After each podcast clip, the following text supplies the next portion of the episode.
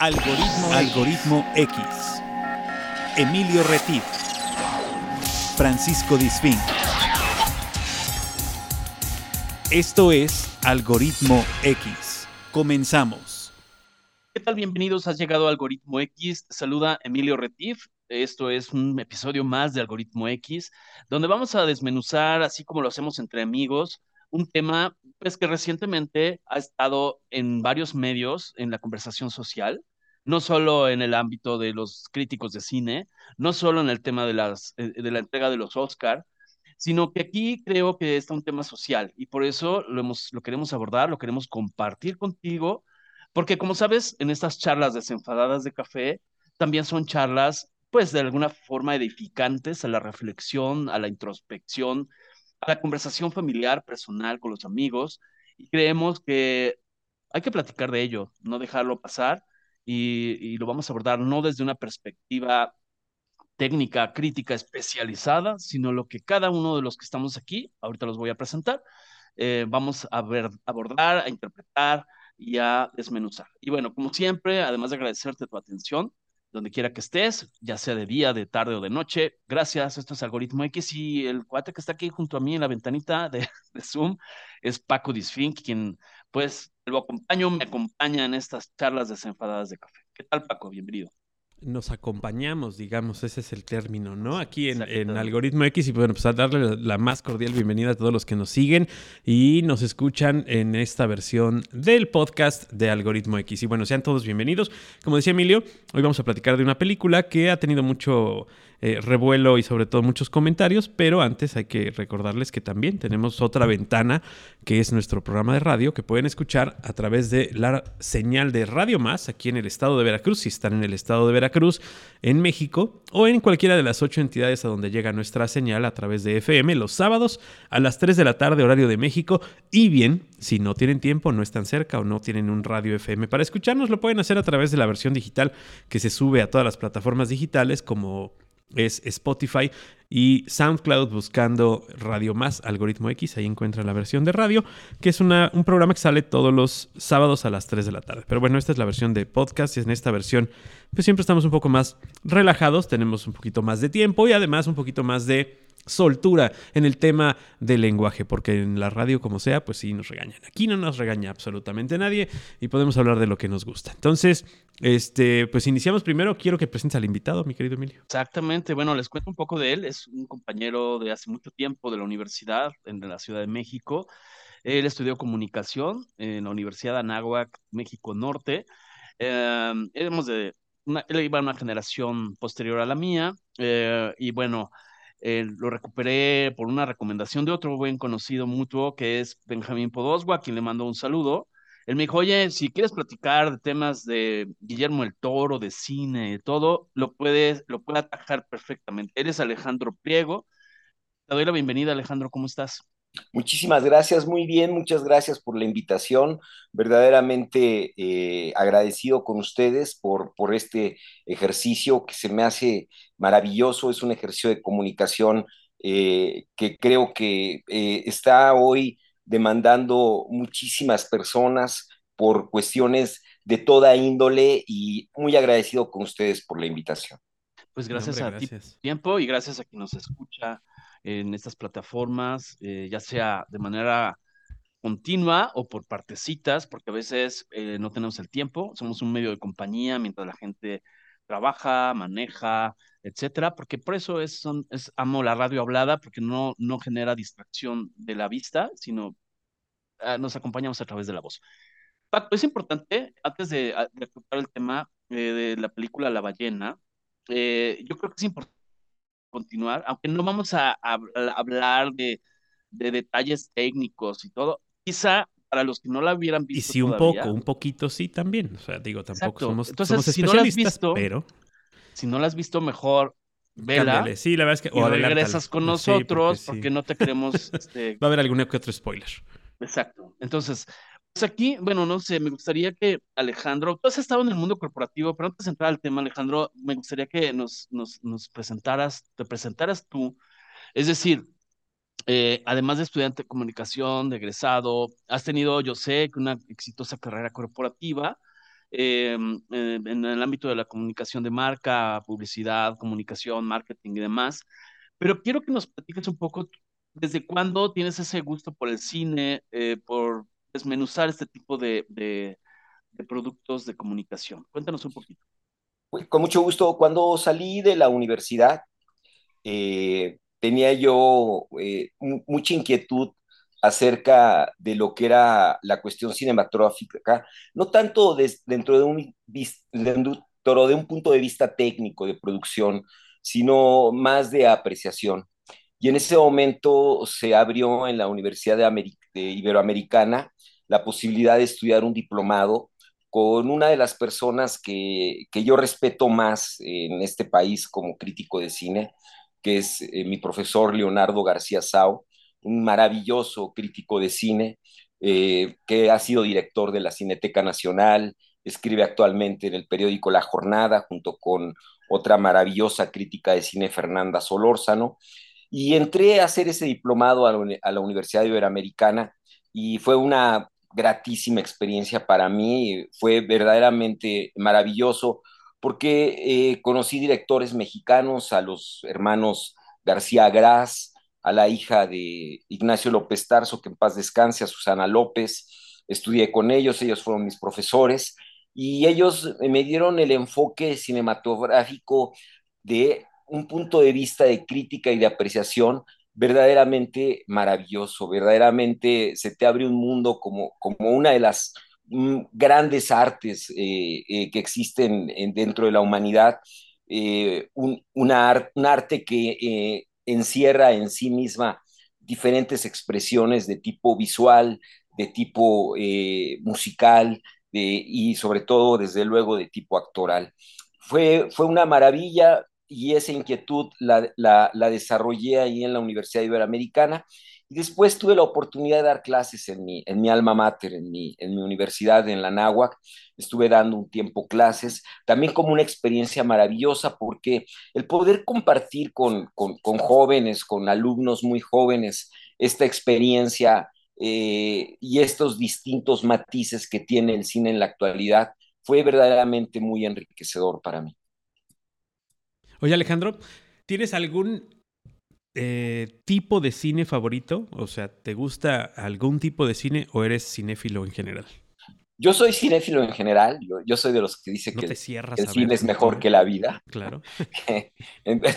a mí me gustan todos los temas, me gusta el cine negro, me gusta el western, me gusta, me gusta, eh, o sea, todo tipo, todo tipo de cine, el cine de aventura. Eh, no, no tengo específicamente una preferencia por, por, el arte cinematográfico, eh, me gusta ver todo tipo de películas. Sí, porque de repente te encuentras con, con personajes que, que, se dicen cinéfilos, pero dicen, ah, pero no, yo no veo películas de Hollywood, ¿no? O sea, yo solamente veo películas de arte y veo películas francesas y si no, no, pues no, si no, no es buen cine. Y la verdad es que creo que el tema, el tema de ser cinéfilo, pues es ver de todo, obviamente. Eh, teniendo uno que otro filtro, ¿no? Que estos filtros son que sean producciones que estén bien realizadas o eh, que si no estén bien realizadas, eh, que por lo menos cumplan con ciertos parámetros para no ser eh, películas que, que, se hicieron mal, pero sin, sin, sin querer hacerlas mal, ¿no? Hay películas que son malas a propósito, que son muy buenas, ¿no?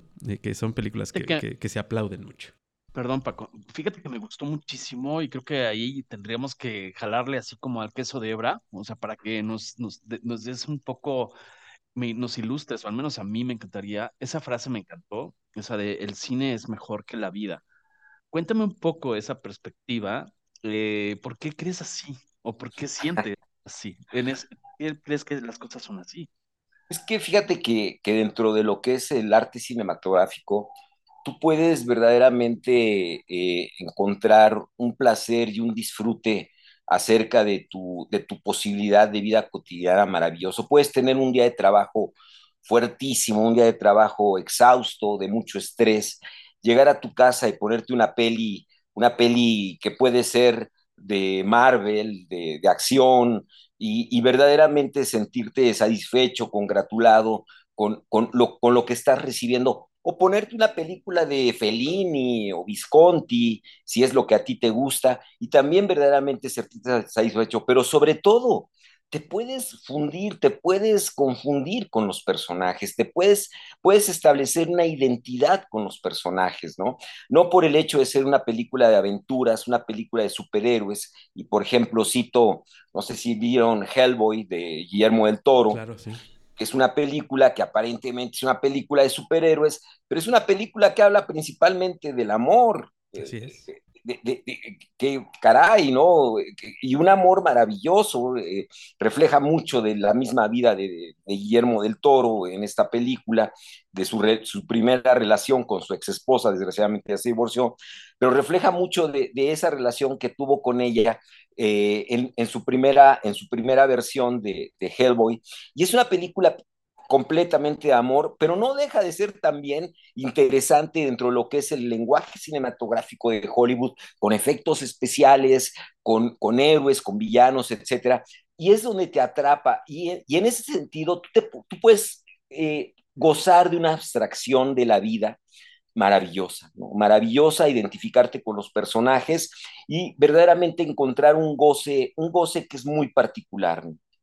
Claro, esa, esa, ese disfrute y ese escape que tienes de la realidad por algún momento, por una hora y media, dos horas, que eh, te hace, pues si no desconectarte, sí olvidarte temporalmente de las cosas que están... Eh, eh, pues sacándote de quicio o tener, teniéndote ahí en, una, en un hilito del estrés, ¿no? Esta, este disfrute que puedes tener con el cine, que lo puedes tener incluso cuando, como decías tú, llegas a casa y prendes la tele y ves, pues a ver qué hay, ¿no? Y te, topas con una película que a lo mejor hasta ya viste o que no es la primera vez que la repites, que ya la has visto 800 veces y dices, ah, mira, esta película vale la pena verla otra vez y te la vuelves a echar y te vuelves a escapar y vuelves a... y, le encuentras cada vez que la ves algo mejor, ¿no? Cada vez que la ves, eh, en lugar de de destrozarla y criticarla, la disfrutas, que eso creo que es súper importante. Eh, ah, mi, hermano decía, yo, yo no voy al cine a que me hagan sufrir, yo voy al cine a disfrutar, voy al cine a, disfrutar la película, a verla y a, este a que me entretengan, o sea, una película que me va a hacer sufrir, no, esa, esa quítamela de enfrente. Y estoy totalmente de acuerdo. Hay momentos en los que sí se acepta una película para sufrir, pero no siempre, claro. Eh, y estoy totalmente de acuerdo y, e insisto, ¿no? no tiene que ser una película de, expresionismo este, francés o de, o de neorealismo italiano, ¿no? Puede claro, ser una claro. Película de ciencia ficción, ¿no? Puede ser Star Wars, o sea, puede ser una película. Puede ser una película de, de, Marta Gareda y Omar Chaparro, o sea, incluso puede ser una película de ese nivel, la que te haga en ese momento esbozar una sonrisa y ya te cambió el día e identificarte con una situación personal de tu vida, ¿no? Así es. les cuento una anécdota, una de las secuencias que a mí más conmueve de, del arte cinematográfico eh, eh, aparece en, una película de ciencia ficción. No sé si la han visto ustedes, tiene dos versiones, de hecho, se llama Blade Runner, de un director eh, americano muy afamado, Ridley Scott. Esta película, en la primera, es con Harrison Ford, la primera versión, tiene, eh, ellos son unos cyborgs, son unos robots guerreros que tienen un tiempo finito de vida y ellos ya han desarrollado una parte humana y están muy molestos porque, eh, porque ese tiempo finito de vida lo tiene un corporativo, ¿no? Entonces tú vas a vivir 500 años nada más o tú vas a vivir 80 años nada más y a ellos ya les surge saber cuál es ese cuál es ese término de vida, ¿no? Eh, entonces es una lucha porque tienen que matar a estos cyborgs que ya son revolucionarios, etcétera. Y hay una secuencia que es maravillosa cuando eh, Harrison Ford, que es el, que tiene que acabar con estos cyborgs, eh, atrapa a uno, pero de repente cae en un, casi en un precipicio y el cyborg le da la mano para que no se mate y lo salva la vida Harrison Ford al, al, que lo está persiguiendo pero ya su tiempo de vida es de cinco minutos del cyborg, y entonces se voltea y le dice a, Harrison Ford, estos ojos que han visto las Pléyades, estos ojos que han visto los amaneceres en Alpha Centauri, estos ojos que han combatido eh, y han invadido mundos extraños, se están apagando para siempre. Y en eso empieza a llover y las lágrimas del cyborg, que es un robot que está llorando, que es algo muy humano, se empiezan a confundir con, con, con, las gotas de lluvia. Y a mí es algo que cada que lo veo, pues me llena los ojos de lágrimas, se los digo sin vergüenza, ¿no? Verdaderamente, y la he visto, créanme que, bueno, sí, claro, la he visto 25 veces la película, ¿no? No, o 30, y es algo que me conmueve y me sigue conmoviendo, y me dirían, oye Alejandro, pero pues deberías de, de, conmoverte con Pepe el Toro y Torito, ¿no? O sea, a lo mejor también, o sea, también, claro, también pues, se vale, pero, pero en lo particular me, me, me, me, funde más esta película, me, reflejo más en esta escena, en esta secuencia, y a mí en lo particular es algo extraordinario o a, alguien con Marta y Gareda y con Eugenio Derbez, que también se vale, caray. Sí, exacto. claro, a veces se necesita una palomera, una película palomera para, para que te dé sueño, ¿no? Pero bueno, hablaste hace rato de un proceso de abstracción. Y me encanta ese concepto para el tema creativo, es decir, por una parte, el director o el guionista o el escritor de la, de la historia, pues hace un proceso de abstracción que, me gustaría que nos explicaras. Y lo asocié con otro amigo mutuo, que creo, ah, Paco ya también tuvo este, la oportunidad de platicar con él, Alejandro Rodríguez, mi querido paisa.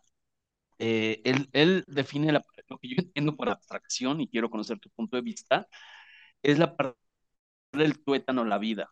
O sea, a mí ese concepto que él hace de, de, de, abstraer algo, de, de, esencia, el núcleo de algo, porque esa es la otra parte el autor, el director, el, escritor, pone, codifica el mundo, lo interpreta, lo vuelve a codificar, y el, el, espectador, igual, cada uno en, la sala o en la plataforma, simultáneamente, estamos haciendo igual una abstracción de la frase, de la luz, de la, del foco. Ahorita antes de entrar al tema, me gustaría que desmenuzaras esa parte de la abstracción, que es un concepto poderosísimo de la vida. Fíjate que yo creo que todo lo que te hace pensar, eh, se agradece. Todo, lo que te provoca un, proceso de pensamiento, un proceso de reflexión, en donde tú puedas decir, caray, ¿qué, ¿qué verdaderamente es lo importante de esta o de esta otra situación? Se agradece, se agradece tremendamente. Y eso es lo que siento que un director quiere provocar en ti quiere con su obra, con su obra, con su obra presente, quiere provocar en ti. No estoy hablando, vuelvo a insistir, de cine de arte o no de arte, porque eso es muy relativo. Un director, un director que se compromete a presentarte una obra, una obra personal, te, está, te está invitando a un proceso de, de pensamiento, a un proceso de reflexión, en donde no te quiere dirigir, o sea, no quiere que dijeras nada que él, que, él ya tiene por antecedente. Quiere que tú mismo llegues a una conclusión, que tú mismo llegues a esa abstracción, que te provoque esa abstracción. Y creo que cuando un director comprueba que logra eso en ti, pues es una, es como, es, como el aplauso para un músico que presenta un, un concierto o para un pintor el reconocimiento de su obra, etcétera, ¿no? Eso es lo que pasa con, un pintor. Entrando un poco en materia, precisamente el director de La Ballena, Aronofsky, es un hombre que es muy dado a ese tipo de cine, a, ese, a ese tipo de lenguaje. Su primera película, no sé si la vieron, La teoría del caos, es una película, eh, déjenme de contarles, ¿no? Es una película que cuesta 60 mil dólares en producción. Sí, que es nada. Realmente en Estados Unidos es nada. E, es, verdaderamente nada, pero tiene un éxito maravilloso. Y no hay que olvidarnos que la industria cinematográfica, pues es un negocio como, como, como, tal, claro. sí. Es un negocio. principalmente es un negocio. Utilidades, ¿no? Entonces, este hombre, con esa película, con la teoría del caos, logra verdaderamente eh, presentarte una, una, una maravilla de película a la reflexión, para que tú reflexiones ¿Qué, es la perfección del universo? ¿Cómo está construida la perfección del universo? Y no importa que seas ateo, no importa que seas religioso, no puedes dejar de reconocer esa perfección universal. Esa, perfección, ese, e, e, ese pi, porque en, el, nombre, el título original de la película es pi 3.1416, eh, toda, la, toda la perfección que existe dentro de ello. Y esa es la reflexión que te quiere provocar Aronofsky en esa película que en lo particular creo que es maravillosa. Claro, además es una película que hace, eh, pues egresando de la carrera de cine, que tiene apenas cinco años de haber salido de la, carrera, mientras él estaba haciendo otros proyectos, eh, se pone a hacer este, que lanza en 1998 y que la verdad que sí, pues bueno, grabó su nombre ya en la lista de los directores de Hollywood a seguir. O sea, una vez que la gente vio eso, dijo, aguas, este cuate trae, trae algo, ¿no? Sí, sí, se hace un director de culto. Exacto. Donde en donde pues em, yo empiezo a seguirlo. Y fíjate qué curioso, ¿no? Después ya con las grandes producciones no le va tan bien, ¿no? Porque con Noé no le fue tan bien, con este, El Cisne Negro más o menos, por la actuación de esta niña, pero, pero con, las, con las películas íntimas, tan íntimas como puede ser La ballena, le va maravillosamente bien. Sí, claro. A mí, a mí una de las que me encantan, pues digo, pues Requiem por un sueño, que es escritor de la película, que se me hace una de las películas más eh, eh, increíbles en el tema, eh, en, lo duro del tema, ¿no? O sea, cómo tratar un tema tan duro y, plasmarlo en una imagen. La verdad es que es una película que mucha gente al verla no la, no la soportó, no la aguantó, ¿no? Es una película fuerte, pero tiene películas como esta película que hizo con Hugh Jackman, Em, ah, eh, sí, sí, es. ¿La fuente? ¿The Fountain se llama? Es, ah, donde busca él la cura para su esposa. Bueno, eh, películas que son totalmente diferentes, ¿no? Completamente diferente una con otra, ¿no? Esa versatilidad creo que es súper, súper importante eh, cuando un director te presenta una película. O sea, que, que no digas, es el director que va a dirigir todas las películas iguales, ¿no? O sea, hay directores que tienen su sello y este director pues ha hecho prácticamente cosas muy, muy distintas, muy distantes también. Ahora, imaginen ustedes, es un hombre que trabaja en Hollywood, que es la industria por excelencia cinematográfica a nivel mundial, y es un hombre que en esta última película la basa en una obra de teatro de su guionista de cabecera, que es este hombre Hunter, y es La ballena es una obra de teatro adaptada a cine. Así es. Mm. Y adaptada por, el, por el escritor, que eso es lo maravilloso. Exactamente. Ahora, pero vean ustedes, la película sucede en un cuarto. Así es. La, película no tiene efectos especiales, la película no tiene balazos, no tiene esa fórmula que podríamos crear. Hollywoodense, ¿no? Hollywoodense, de un poco de sexo, un poco de balazos, un poco de, de villanía. El soundtrack, ¿no? Que siempre es bien importante en Hollywood, ¿no? La canción, la canción famosa, ¿no? No, no es una película que tenga ese tipo de, ganchos. Sin embargo, es una película que te atrapa desde el primer momento, que te, que te conmueve. Claro. Oye, yo pienso, y ahí voy a, yo a ir sacando el tuétano de lo que yo fui interpretando después de verla. Creo que uno de los temas, porque la gente eh, cree que solo habla de la, de la obesidad mórbida o ese tipo. Al ver el cartel, creo que eh, eso se puede pensar, que el tema va a ser ese punto. No quiere decir que no lo aborde, pero creo que es el tema, habla mucho de los juicios, ¿no? Yo creo que partiendo de ahí, es decir, de cómo, cómo la gente en esta sociedad, en esta parte de la vida, eh, solemos juzgar cosas a priori, ¿no? Podemos juzgar al tema. Y el otro tema, creo que esos son los dos primeros que yo rescato y de que de ahí me atrapó la película, es el tema de, del, del hábito. Es decir, eh, cómo llegas a algo a partir del hábito. Y entonces, parte de eso, cuando yo empecé a ver tus hábitos, empecé a ver ese tipo de cosas, pues justamente es algo que te sujeta, algo que te retiene, algo que te quizá te impide fluir. Eso es algo de lo primero que a mí me atrapó en esa parte, en ese ambiente quizá oscuro, encerrado, em, etcétera. No sé, no sé ustedes qué fue lo que primero les atrapó de esa película. Totalmente de acuerdo contigo, Emilio. Fíjate, acabas de decir algo súper interesante. Acabas de hablar un poco de los prejuicios. Si, si, si, si te acuerdas, o sea, te prejuicias o te das una primera versión de algo que todavía no conoces bien. Si ustedes recuerdan, la película empieza con, con, el, con, con Charlie masturbándose. O sea, eh, o sea eh, eh, así, así es como comienza la película. La película, cuando, cuando comienza, te, te, la verdad, te, sacas de, de, de, equilibrio y dices, ¿qué está pasando? ¿Qué, voy a ver? ¿Qué, voy, qué vine a ver? ¿Qué voy a ver? ¿no? Y eso te provoca, además, con pornografía gay. Entonces, o sea, te, puede, ahí hay una, lo que dijiste, Emilio, o sea, te puede empezar una serie de prejuicios, ya te prejuicias sobre todo el resto de la película y dices, qué espanto, qué es esto, ¿no? Y sin embargo, es un personaje que va a terminar conmoviéndote, tocándote, tocándote las fibras del, del, corazón, el, el, personaje, ¿no? O sea, ¿por qué? Porque vas, vas entendiendo cuál es la temática de, su personalidad, la culpa que arrastra, etcétera, cómo vive, eh, sus, excesos, pero no es una película gordofóbica, ¿no? En no, este no, exacto, para nada. Yo, yo, no, yo no, no, la veo de esa manera, ¿no?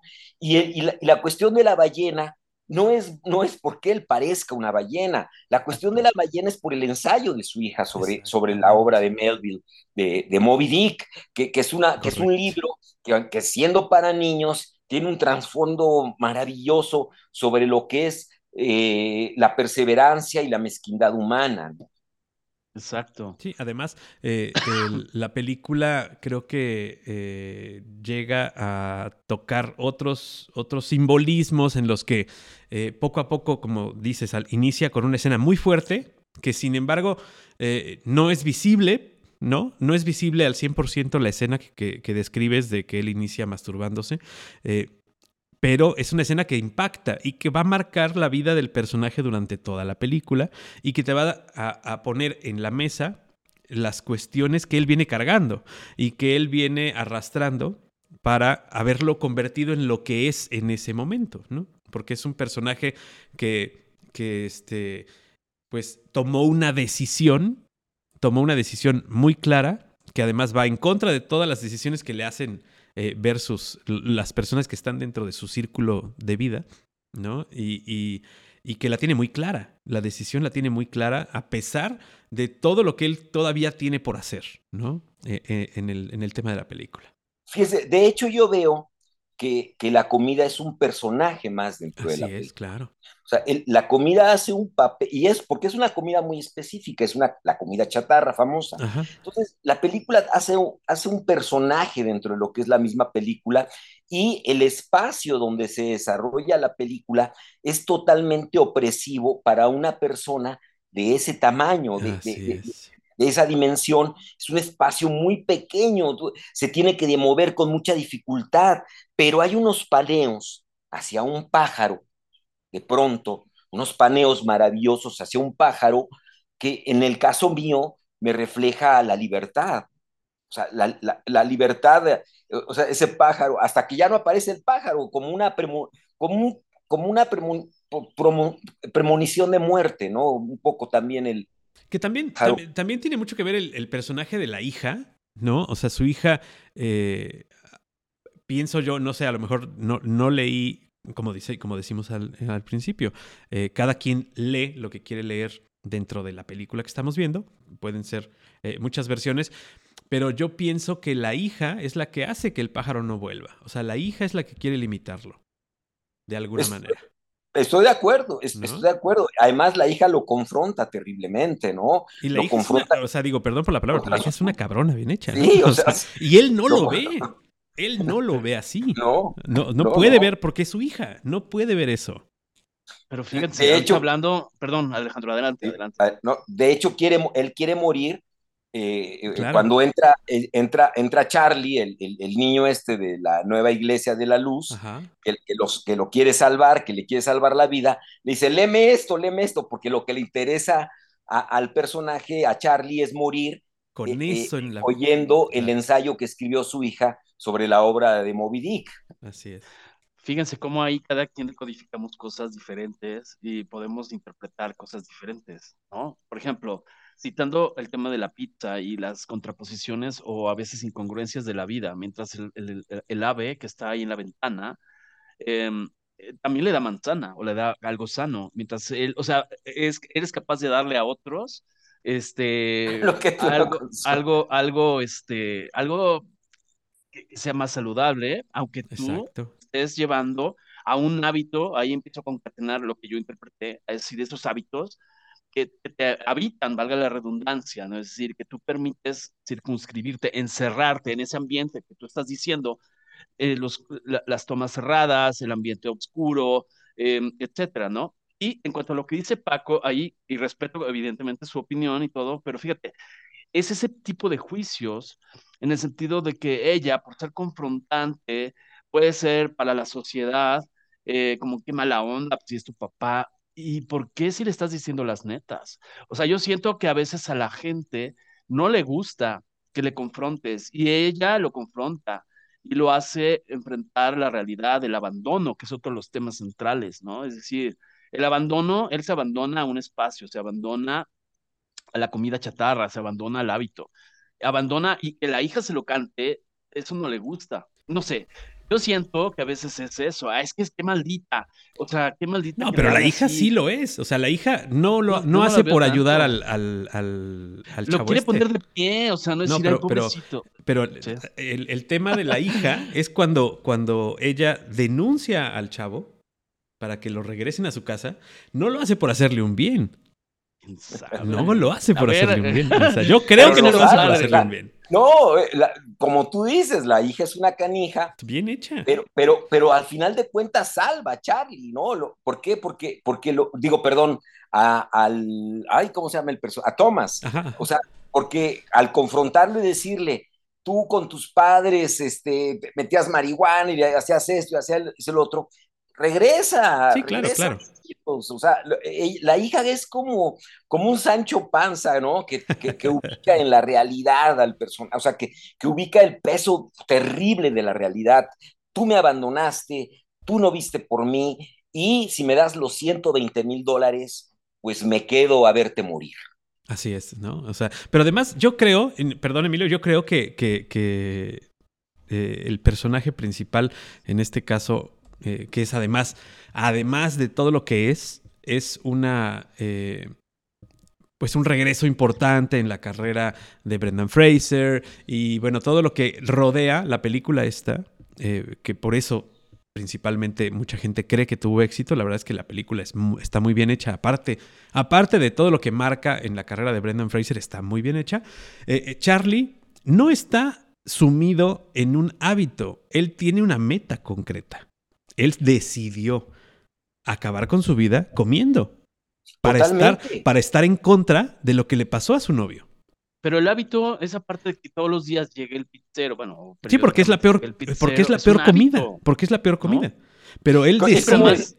Podía pedir hamburguesas, podía pedir este, papitas, podía pedir, pero mm, siempre. Pero es, más fácil, es más fácil morirse con pizzas. ¿Qué tal el pizzero? El pizzero, es, el, mensajero de, es el mensajero de la muerte. Sí, claro, totalmente. Y el, pero tiene un rasgo humano increíble y generoso, porque el pizzero le dice, ¿está todo bien por ahí? ¿Está todo bien por ahí? Sí, claro. Está todo bien por ahí. O sea, es, es un rasgo humano del pizzero porque yo creo que hace una reflexión el pixero, todos los días traigo esto para que este hombre coma, se va a matar, o sea. Y entiende ese tema de la depresión, y entiende ese tema de la soledad, y entiende ese tema del encierro. O sea, el pizzero, a pesar de que una vez que lo ve dice, wow, pues ya entendí, ¿no?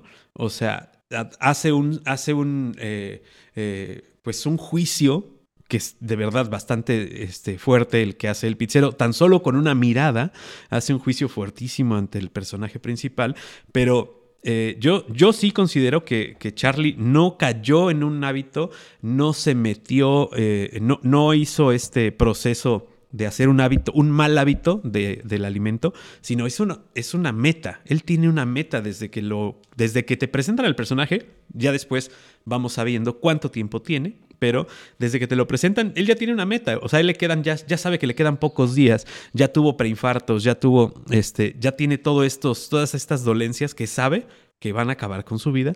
Y mientras más pronto mejor, porque quiere dejar de sufrir. ¿No? Entonces, esa, eh, yo creo, yo sí eh, leo de manera distinta el tema del hábito, porque sí, un hábito te puede llevar a eso, pero de un hábito puede salir, y él no quería salir, él tiene una meta. Su meta es acabar. Ah, porque se abandona, se abandona. Pues. No solo abandonó a la hija, se abandona a ese espacio, se abandona a salir al mundo exterior. O sea, eso solo se relaciona por esa, esa cuestión de ir acumulando situaciones o del pasado, así lo veo yo.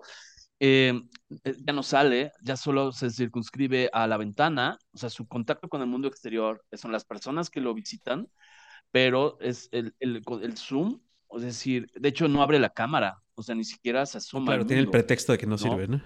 Es como, ¿sabes con qué lo asocié, Paco? Eh, Alejandro va a decir de estos de qué hablan. Martín, estuvimos en un capítulo inconcluso de este podcast, El Cuadrito, ¿no? Es decir, cómo la vida te, va cerrando y desde las tomas en ese lenguaje que hablaba Alejandro, es decir, todo cerrado. Es decir, está el Zoom, que es una ventanita, la cual se asoma y se medio asoma porque está el cuadrito apagado.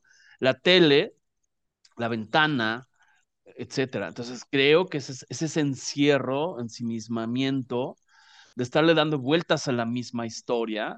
No sé, así yo lo sí, veo. Sí, pero, pero eso yo creo que Alejandro, no sé si, si tú lo lees de la misma forma, pero esos dos personajes, eh, eh, el mensajero de la palabra de la iglesia, que es el buen, el bien, y el mensajero de las pizzas, que es el mal, ¿no? o sea... sí, sí, ¿no? Definitivamente se puede leer así, ¿no? La verdad es, es que sí. Eh, y y la esposa misma, ¿no? Que le implica a él la posibilidad, o sea, eh, Aronofsky le da la posibilidad de reivindicarse con la esposa, de encontrar el perdón de, la esposa, ¿no? Porque él engaña a la mujer, abandona a la hija y a la mujer, y al último le da esa posibilidad de, poder reivindicarse con, la, con, la, esposa, ¿no? Eh, eh, creo que, es, interesante en ese sentido. La enfermera también es algo muy curioso porque la enfermera es la que se, preocupa por él, es la a, través de la que Charlie puede vivir, pero es la que le da de comer, al final de cuentas es la... claro, y, además es su cuñada, o sea, además, es, este, hermana de la pareja que perdió, ¿no? Entonces todo ese, ese peso que tiene en su vida, pues es súper, súper grande.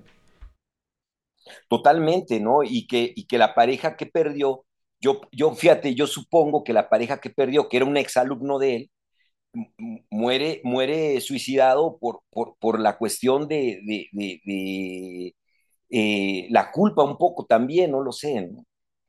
Pero él, él, manejan el tema de la este de que él deja de comer. Sí, O sea, la pareja de él deja de comer y yo creo que por eso la decisión de él de morir al revés. De la otra manera. De, comer en excesos. ¿no? Ahí es por eso que yo veo este, esta, eh, eh, en esta duplicidad de, condición en, donde él quiere hacer lo contrario, ¿no? O sea, tú, tú dejaste de comer para morir y yo voy a comer para morir. Y fíjate, Paco, de acuerdo totalmente contigo, ¿no? En el sentido de, de buscar la muerte por parte de Charlie, porque cuando ya eh, él, como maestro de literatura, les está pidiendo el, ensayo a sus alumnos, les dice, pero tienen que escribir desde el corazón, o sea, no, a mí no me vayan a poner cositas, tienen que escribir desde el, porque ya llegó yo creo a esa conclusión en su vida este hombre, ¿no? Me tienen que escribir el ensayo lo que le salga verdaderamente del alma, lo que le salga verdaderamente de la emoción, pónganme algo interesante, ¿no? creo que es, es, lo que ya les está exigiendo a sus alumnos.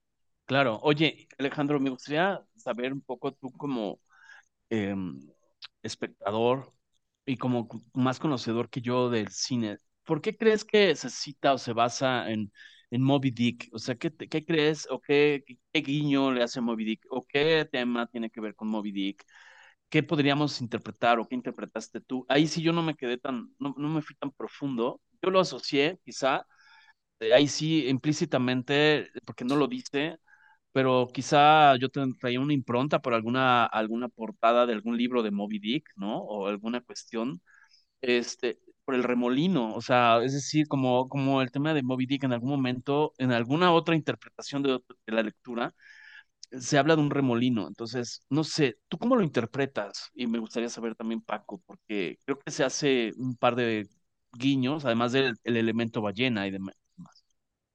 Yo creo que por Moby Dick por, el libro precisamente de, este hombre, en donde Moby Dick representa más que un animal, es un símbolo para el capitán, para, el capitán que lo quiere cazar, ¿no? Es, es, un símbolo que creo que le representa eh, la pérdida de, una de sus piernas, eh, la frustración de, una vida. Eh, o sea, Moby Dick es como, como una representación del mal que, que, que, el, que, el, capitán quiere acabar. Y si te acuerdas, eh, lo que hace la hija en el ensayo es, es, es, es una defensa de, de, las ballenas, ¿no? Dice, es que cómo, es que cómo, cómo, cómo quieres ir a matar a las ballenas, ¿no? O sea, ha de ser muy triste la vida de este hombre que, que lo único que intenta es ir a cazar ballenas y matar ballenas, etcétera. Y creo que esa es la, la, la, asociación con Moby por la obra de este hombre en donde nos dice que, que una ballena puede ser eh, para una persona el, el, mal total, pero para una niña de, que escribe un ensayo de nueve años puede representar otro tipo de cosas completamente diferentes. Claro, además, además el tema eh, de, Moby de Moby Dick pues está basado en la Biblia, está basado en, en, salmos de la Biblia, eh, no es precisamente una adaptación, pero sí Herman Melville, él toma el Leviatán, que es el monstruo este que está creado por Dios, pero que además representa la fuerza de la naturaleza, representa algo que el hombre no va a poder controlar ni va a poder vencer. Pero él, como capitán, eh, eh, el, el, personaje de la, de la, este, del barco Ahab, ¿no? Es este, que quiere, que quiere pues regresar a vengarse de él, porque le mordió la pierna, pues no, no, no, en, este caso yo creo que tiene muchos simbolismos el tema, eh, la gigantez del, de física, del tamaño del personaje, la gigantez del problema en el que está metido, el tema de que es incontrolable o inalcanzable una solución, también. Creo que eso es parte importante eh, que, se vincula con el tema de la película, con, el personaje de Charlie. Y eh, pues yo creo que además era eh, como, como, como tú dices, o sea, la niña ve como niña, porque además se supone que la tarea esta la hizo muchos años antes, no cuando es, no cuando es adolescente, sino cuando es una niña. ella ve desde su punto de vista de niña, eh, de otro modo los problemas, ¿no? Eh, entonces, eh, no se da cuenta de muchas cosas hasta que ella ya es grande y entonces es cuando viene esta parte de la venganza y de regresar a cazar a la ballena que tiene enfrente, que en este caso pues es Charlie. Fíjate, por otro lado, Paco, Emilio, también creo que el, el director Aronofsky aprovecha mucho la situación de su actor principal, la situación personal de su actor principal, porque Fraser tiene una situación en Hollywood tremendamente difícil, porque en un momento de su carrera, carrera revela que fue abusado, que fue abusado en su juventud y no se lo perdona Hollywood. Esa confesión Hollywood no se la perdona y lo proscribe de las grandes producciones, lo, lo, lo, lo, aparta, le quita, le quita papeles, etcétera, es un actor fracasado, y Aronofsky lo rescata, lo rescata reconociendo en él grandes potenciales de, de, actoriles, de, arte, ¿no? Creo que también eso eh, influye mucho dentro de lo que es la película misma. Si ustedes recuerdan el discurso, no el discurso que da en el Oscar, el discurso que da antes, eh, el, eh, en el premio que dan los críticos, que casi siempre es el que antecede al que la, la, puerta que abre al Oscar. ¿no? exactamente. Ese, el discurso es muy, es verdaderamente conmovedor, ¿no? Cuando habla de cuando habla de soledad y depresión, ¿no? Y que dice, si tú te sientes solo, si tú estás deprimido y te sientes solo, piensa que hay una esperanza en tu vida, que hay todavía esperanza en tu vida, que puedes encontrarla, que puedes ir por ella, que puedes buscarla, y ahí donde menos lo esperes va a surgir esa luz de esperanza. Creo que ese discurso es verdaderamente conmovedor. Perdón, el tema de la, de la amistad, por ejemplo, ¿Me escuchan? Sí. Ah, el tema de la amistad eh, de la enfermera, que no recuerdo el nombre, Liz creo que se llama, este, él realmente es buena, o sea, dentro de ese mismo juicio, o sea, es buena que le lleve la comida, es buena porque le llevó la, la silla de ruedas, es, es buena, o sea, pregunto porque quizá eso también lo, lo, lo contrasté con, con, el tema de la hija, ¿no? Mientras una eh, le está buscando que se mueva, que haga un esfuerzo, lo cité hace rato, ella le trae todo lo que es como comodidad, ¿no? Le acerca todo. Entonces, no sé, pregunto, sí, a mí me parece muy valioso el mensaje de vengo y te acompaño este, cuando yo tengo tiempo y estoy contigo, pero yo siento que ese sería un poco el mensaje o lo que yo interpreto. Ni, nadie es totalmente bueno, ni nadie es totalmente malo. Eso sería lo que yo interpreté contrastando los, los personajes. Igual que el chico, el misionero, ¿no? Tampoco es totalmente bueno porque te lleva la palabra. Sí tenía una buena intención.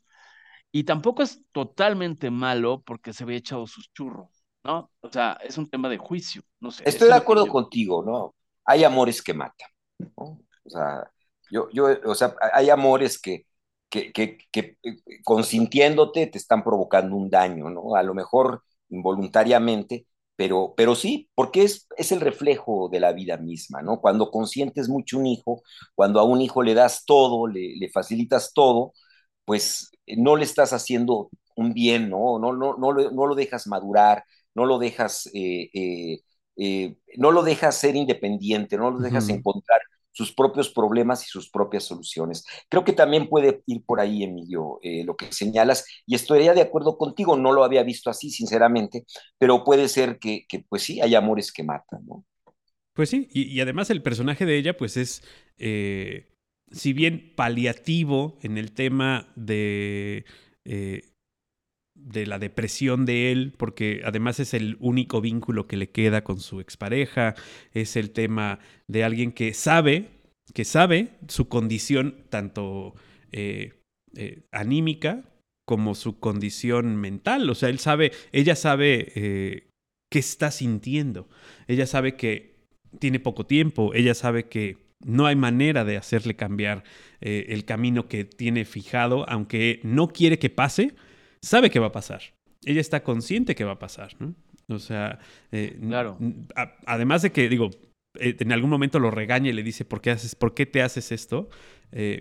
sabe que va a pasar. O sea, ella, ella sabe que no va a dejar de hacerlo y que, este, y sí, digo, obviamente hay un, hay un punto de quiebre en el que ella dice, bueno, ¿y por qué no hiciste algo antes, no? O sea, si tenías la posibilidad de hacer algo antes, ¿por qué no lo hiciste antes? Y bueno, pues él estaba esperando tener también esa reconciliación y ese encuentro con su hija, ¿no? Que era, sí, tú eres muy importante en mi vida, pero sigue siendo siempre más importante mi hija, ¿no?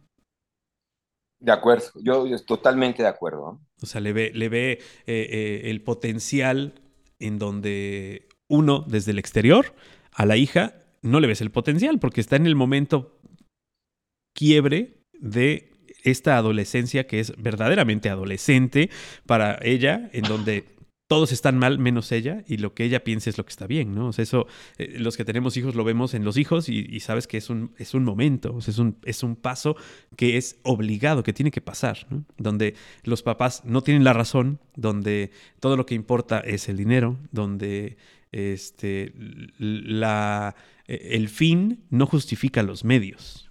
Ok. ¿No? Creo. No, sé. Oh, yo, leí todo esto, no sé. a lo mejor estoy un poco más avanzado en el tema de, de, lidiar con un adolescente, porque tengo dos, pero, pero este. pero, pero sí lo veo. O sea, yo veo este, esta, esta parte eh, en donde a mí, a mí, a mis ojos, yo no veo lo malo de mis hijos, yo solamente veo lo bueno.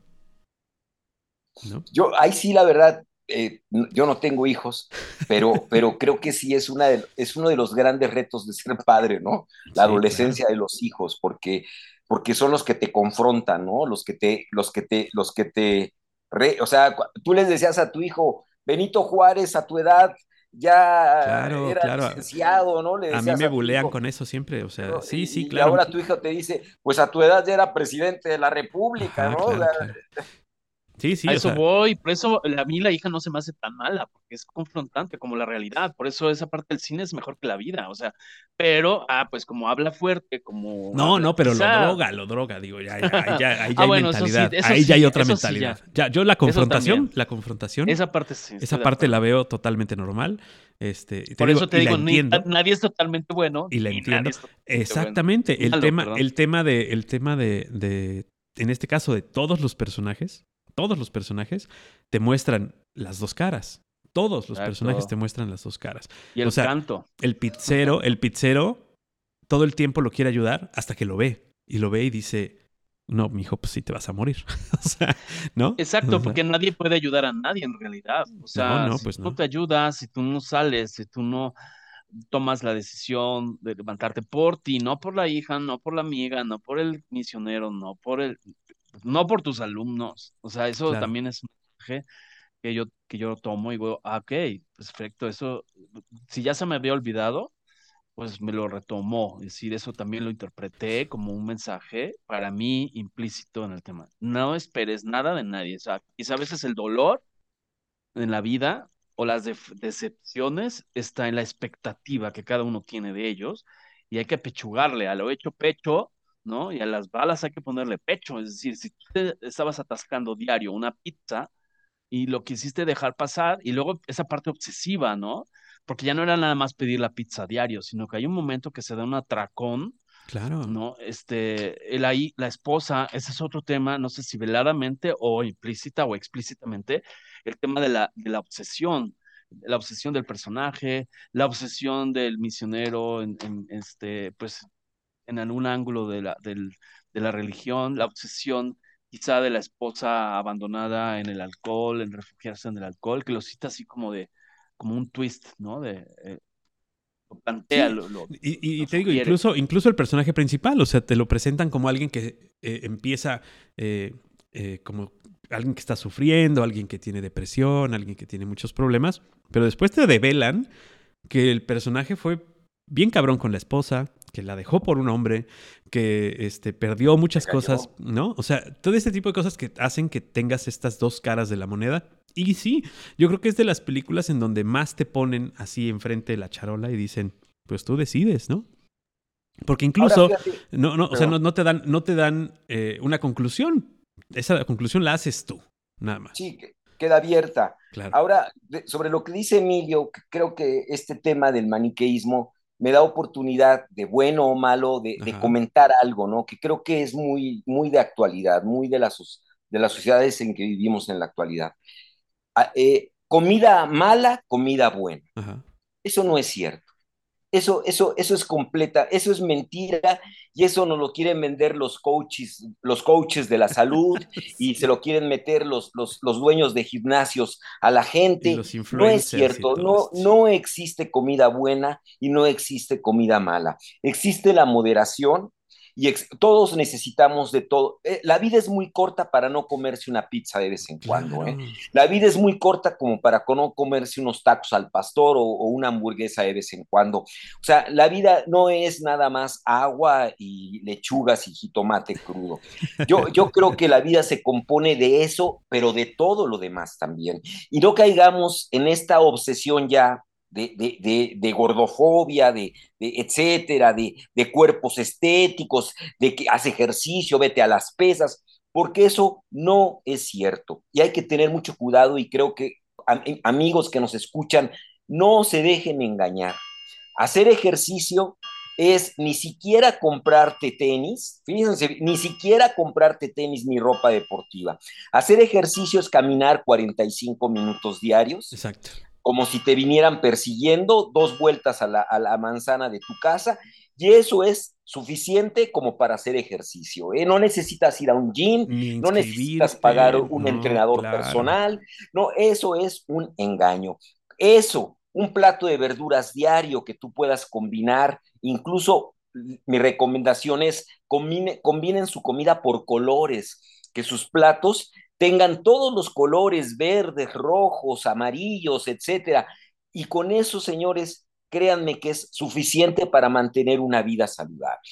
Claro, sí, no te tienes que casar con una imagen y además con una eh, falsa imagen que dan las personas que están en exposición, en televisión, en los medios, en las redes sociales, en los pósters, en las películas. Esa exposición de eso que ustedes ven no existe. Esa es una realidad que solo existe ahí, en las pantallas, en los pósters, en las películas, en las redes sociales. En la vida real no existe eso.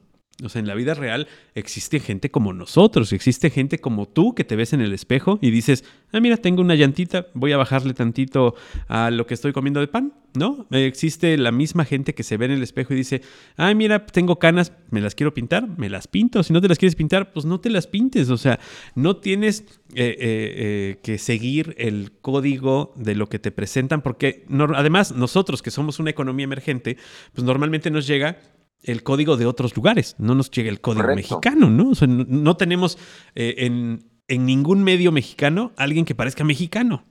O sea, todos tienen el estándar de otros lugares, ¿no? De, otras, latitudes, o sea, que no inventen, ¿no?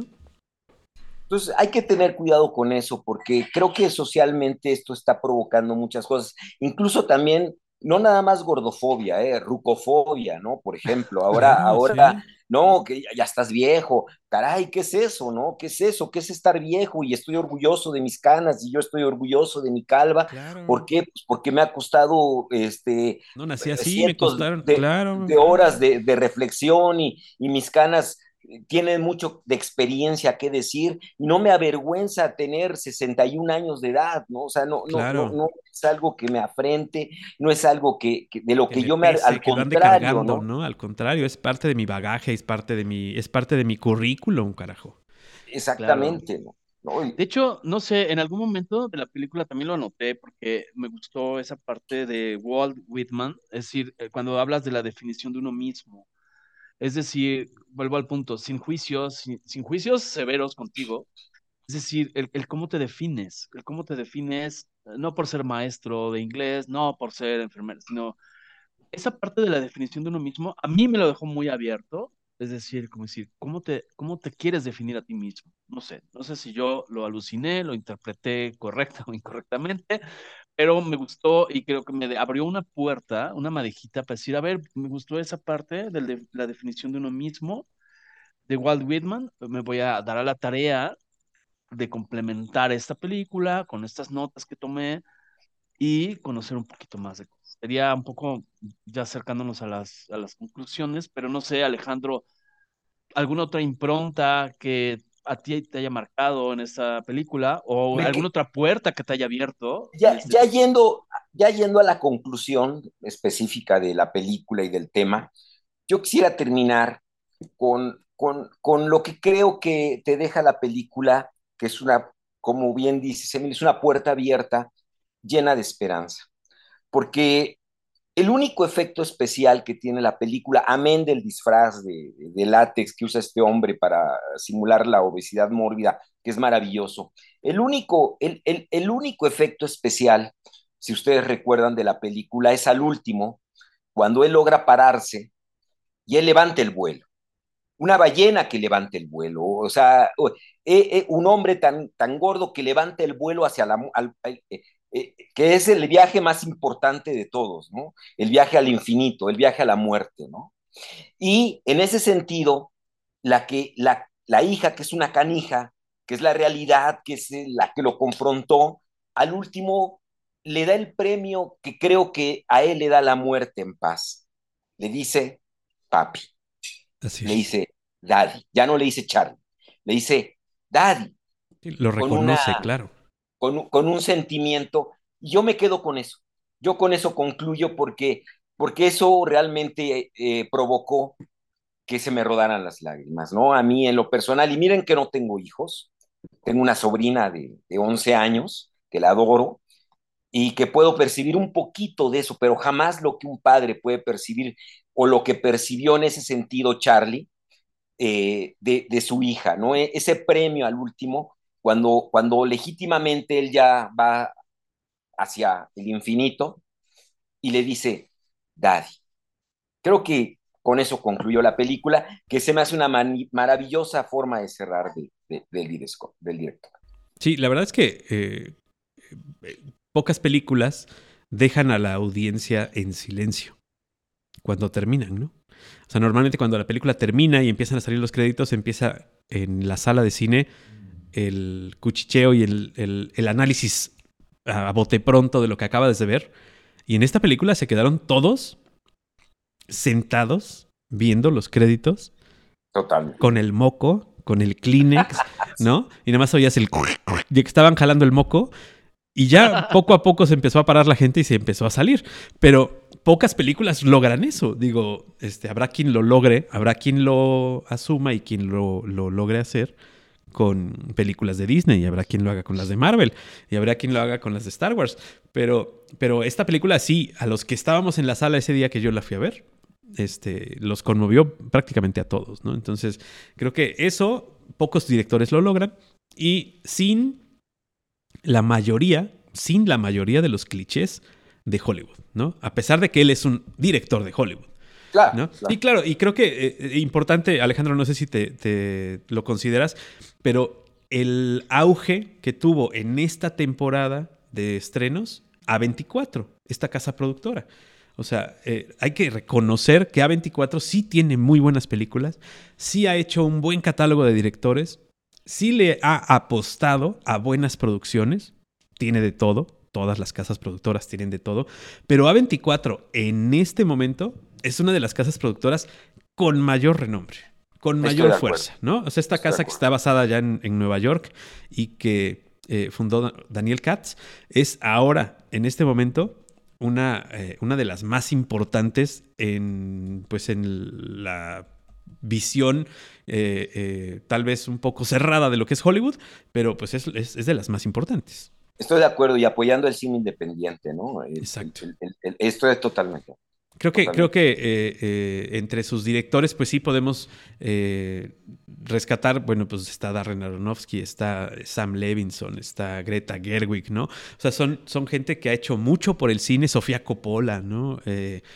no sé, hay, hay, muchos, ¿no? Que, que, han hecho mucho por el cine, que han hecho mucho por, por, por este, poner dentro de las salas de cine comercial el cine de sin llegar a ser cine de arte, el cine eh, diferente, porque pues todos los que em, vamos al cine y nos gusta el cine sabemos que existen la historia de la Cenicienta y la historia de los tres cochinitos y la historia de este Blancanieves y nomás es cambiarle personajes y cambiarles estructura y es la misma, ¿no? O sea, no, no, no, no hay más, ¿no? O sea, son, son, las mismas fórmulas, ¿no? Las mismas fórmulas que vemos. Pero, pero eh, eh, A24 ha apostado por esto y no siempre le ha pegado, pero ha tenido en esta, en esta temporada, como dice Cinépolis, en esta temporada de premios, ha tenido muchos éxitos, ¿no? Estoy de acuerdo.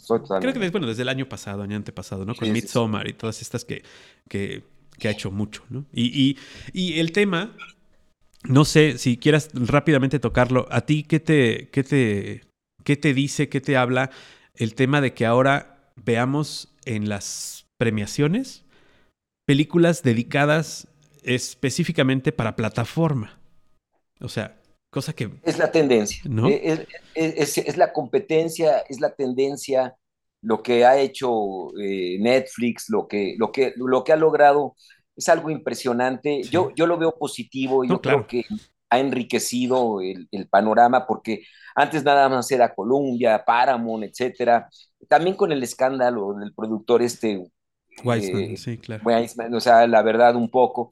Y creo que eh, empezó, em, yo me acuerdo que hace muchos años empezó eh, Robert Redford y Paul, Paul, Newman con el Sundance Festival. empezaron a, integrar cine independiente, cine no basado en el Star System, sino basado que ya... No, no, tenía esas, esas este, eh, restricciones que tenían en el caso de la academia, ¿no? Que tenía que haber sido presentado en tantas salas, con tantas visiones, etcétera, ¿no? O sea, era, era, abrirle la puerta a. Pero, pero seguía siendo cine, seguía siendo cine de sala, ¿no? Y, y, de ahí emergen gentes como los hermanos Cohen, claro. que, que, que, hacen un cine maravilloso, y hasta ahorita, ¿no? Este, todo en todas partes, ¿no? Que cine ya muy más complejo, que tiene unas complejidades extraordinarias, la verdad, puede gustar o no puede gustar, pero no puedes reconocer que, que, eso es lo que está, que es buen cine y que pues es la tendencia y no podemos evitar, yo, yo jamás vería una película en el celular, no, no podría, pero los niños ahora lo ven, lo, lo, aprecian y hay que respetar. es, la adopción, ¿no? O sea, para nosotros que estamos acostumbrados a verlo en el cine, eh, ya tener en casa una pantalla menor a 50 pulgadas, dices, no, pues no, ahí no voy a ver la película, la voy a ver en el cine, ¿no? Exactamente. ya quieres tú una sala de cine en casa. Pero para los chicos que, que nacieron pegados a una pantalla, a un cuadrito, como dice el buen Martín, ¿no? para ellos es muy normal verlo en el, en el celular y, como dices tú, lo disfrutan, lo entienden, lo captan todo, ¿no? Pero, pero sí, el tema de, que las plataformas ahora le pesan a Hollywood, porque esa es la realidad. O sea, eh, las productoras de Hollywood para que hagan una película, uno, si ustedes han tenido la curiosidad y la cuando van al cine, todos los nombres que salen antes de que empiece la película es la gente que puso lana. O sea, es la gente que puso la lana para que se hiciera esa película. Y si salen cinco, salen seis, quiere decir que tuvieron que tocar muchas puertas para que esa película se hiciera. Y tuvieron que invertirle mucha gente. Y todos los, aquellos que dicen productor ejecutivo, que también hay una tendencia de que el actor principal siempre es productor ejecutivo ahora. Este, todos esos pusieron lana para que saliera eh, la película en el cine. Y cuando tú te sientas en tu sala y ves una plataforma como Netflix, como Amazon, como HBO, como ah, Star Plus, la que tú quieras, Paramount, eh, y ves que dice una producción de Netflix, güey, o sea, le estás metiendo todo el varo. Netflix le está metiendo todo el varo a esa producción. ¿sí? De repente salen coproductores, pero Netflix es ahorita la productora con más recursos. Totalmente. ¿No? O sea, digo, vienen de una etapa de dos años en donde la gente pues contrató Netflix porque estaba encerrada en su casa, ¿no? Entonces, pues sí, les fue muy bien y creo que es la empresa por definición de eh, cómo se hace una buena empresa el tema de Netflix, ¿no? Netflix estuvo a punto de ser vendida por ciertos pesos a otra empresa y la otra empresa dijo, no, creo que no, ustedes no van a pegar, ¿no? Y pues bueno, la, otra empresa sabemos que ya no existe, que es Blockbuster. Y bueno, pudo haber sido pudo, poder, podríamos estar hablando ahorita de una plataforma llamada Blockbuster. Sí, sí, totalmente de acuerdo. Y, pero pues es, es, la modernidad y yo para mí, bienvenida y hay que adaptarse también. Y, eso nos da opciones. A los que nos gusta el cine, pues estamos felices de que podamos ver cine en todos lados. Exactamente, exactamente. Creo que te da más posibilidades. Y rápido. Además, ¿no? Porque el hecho de, que te, enteraras de que salía el tráiler de una película hace 20 años y decías, híjole, cuando llegue a México la voy a ver. O cine clásico, ¿no? O cine que yo de repente... Regresar a una película clásica, claro. Junto con mi esposa queremos ver La Noche de Caviria de, y, la buscamos y, la encuentras en, YouTube, ¿no? en algún lado, claro, sí, sí, o sea, ya... es este maravilloso, ¿no?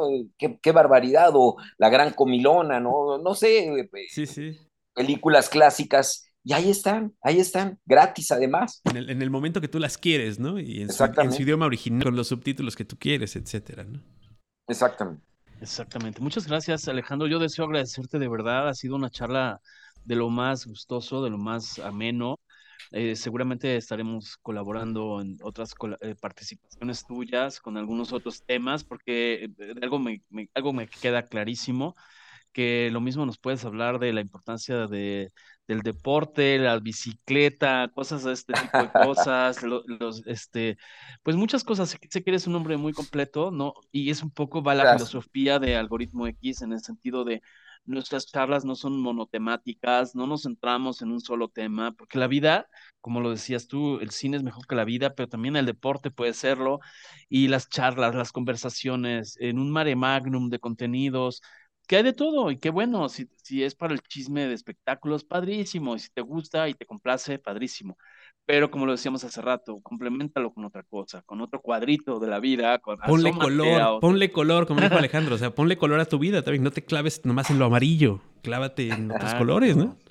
Exacto. Este, Paco, Emilio, yo, el agradecido soy yo, me sentí en una charla entre amigos, de veras, les agradezco mucho, los abrazo y cuando ustedes gusten, por favor, considérenme y con muchísimo gusto yo estoy para, para disposición de ustedes. Pues a mí me gustaría que este, en breve estaremos en comunicación para que, a ver si para, para junio nos, nos ayudas con algún otro tema, que tú me barajes también, decir, oye, eh, soy un apasionado, porque hemos hablado mucho, Alejandro, Paco, amigos, la importancia, y esto es muy ikigai, no es mío, lo he mencionado en reiteradas ocasiones, es no solo para lo que eres bueno, no solo que disfrutes hacerlo, no solo que la gente necesite que le escuches o que le analices o que le ayudes a complementar un punto de vista. Y ya si por añadidura te sirve para ganar el dinero, para, este, para darte a conocer, para hacer networking, para difundir tu actividad principal, esa, como diría una nana Goya muy famosa en los 90, esa ya es otra historia. Entonces a mí me gustaría mucho que nos propongas, nos propongas temas, al igual que la gente que nos hace el favor de escucharnos, les invitamos a que nos eh, manden un mensajito a WhatsApp, a WhatsApp eh, es prefijo internacional 52 eh, 22 88 36 75 94. Escríbeme, a mí me encanta que me digas, yo quiero hablar de esto, yo quiero hablar de aquello. Y igual que tú, Alejandro, este, estas, estos micros siempre están abiertos para todos los que quieran proponer algo eh, agradable, algo edificante. No se trata de adoctrinar a nadie ni de venir a bendecir y a perdonar al mundo, sino de filosofar, reflexionar y todo, este, fluyendo la energía positivamente, ¿no, Paco? Exacto, en el más amplio sentido de la filosofía, en el más amplio sentido de personas platicando cosas, punto. Nada más, ¿no? Ese es el tema. Y bueno, pues si a ustedes les gusta, si a ustedes que nos escuchan a través del podcast les encanta, pues bueno, seguimos haciéndolo mientras ustedes lo quieran. Nada más, hasta ahí. Pero Alejandro, de veras te agradecemos mucho que hayas estado con nosotros, este Alejandro Pliego, y eh, te esperamos pronto. Muchísimas gracias, Paco, Emilio, les agradezco mucho de veras. Y pues los dejamos con la máxima de este programa, que es siempre escuchar, comentar y compartir. Hasta la próxima. Algoritmo, Algoritmo X. Emilio Retif. Francisco Disfín. Esto fue Algoritmo X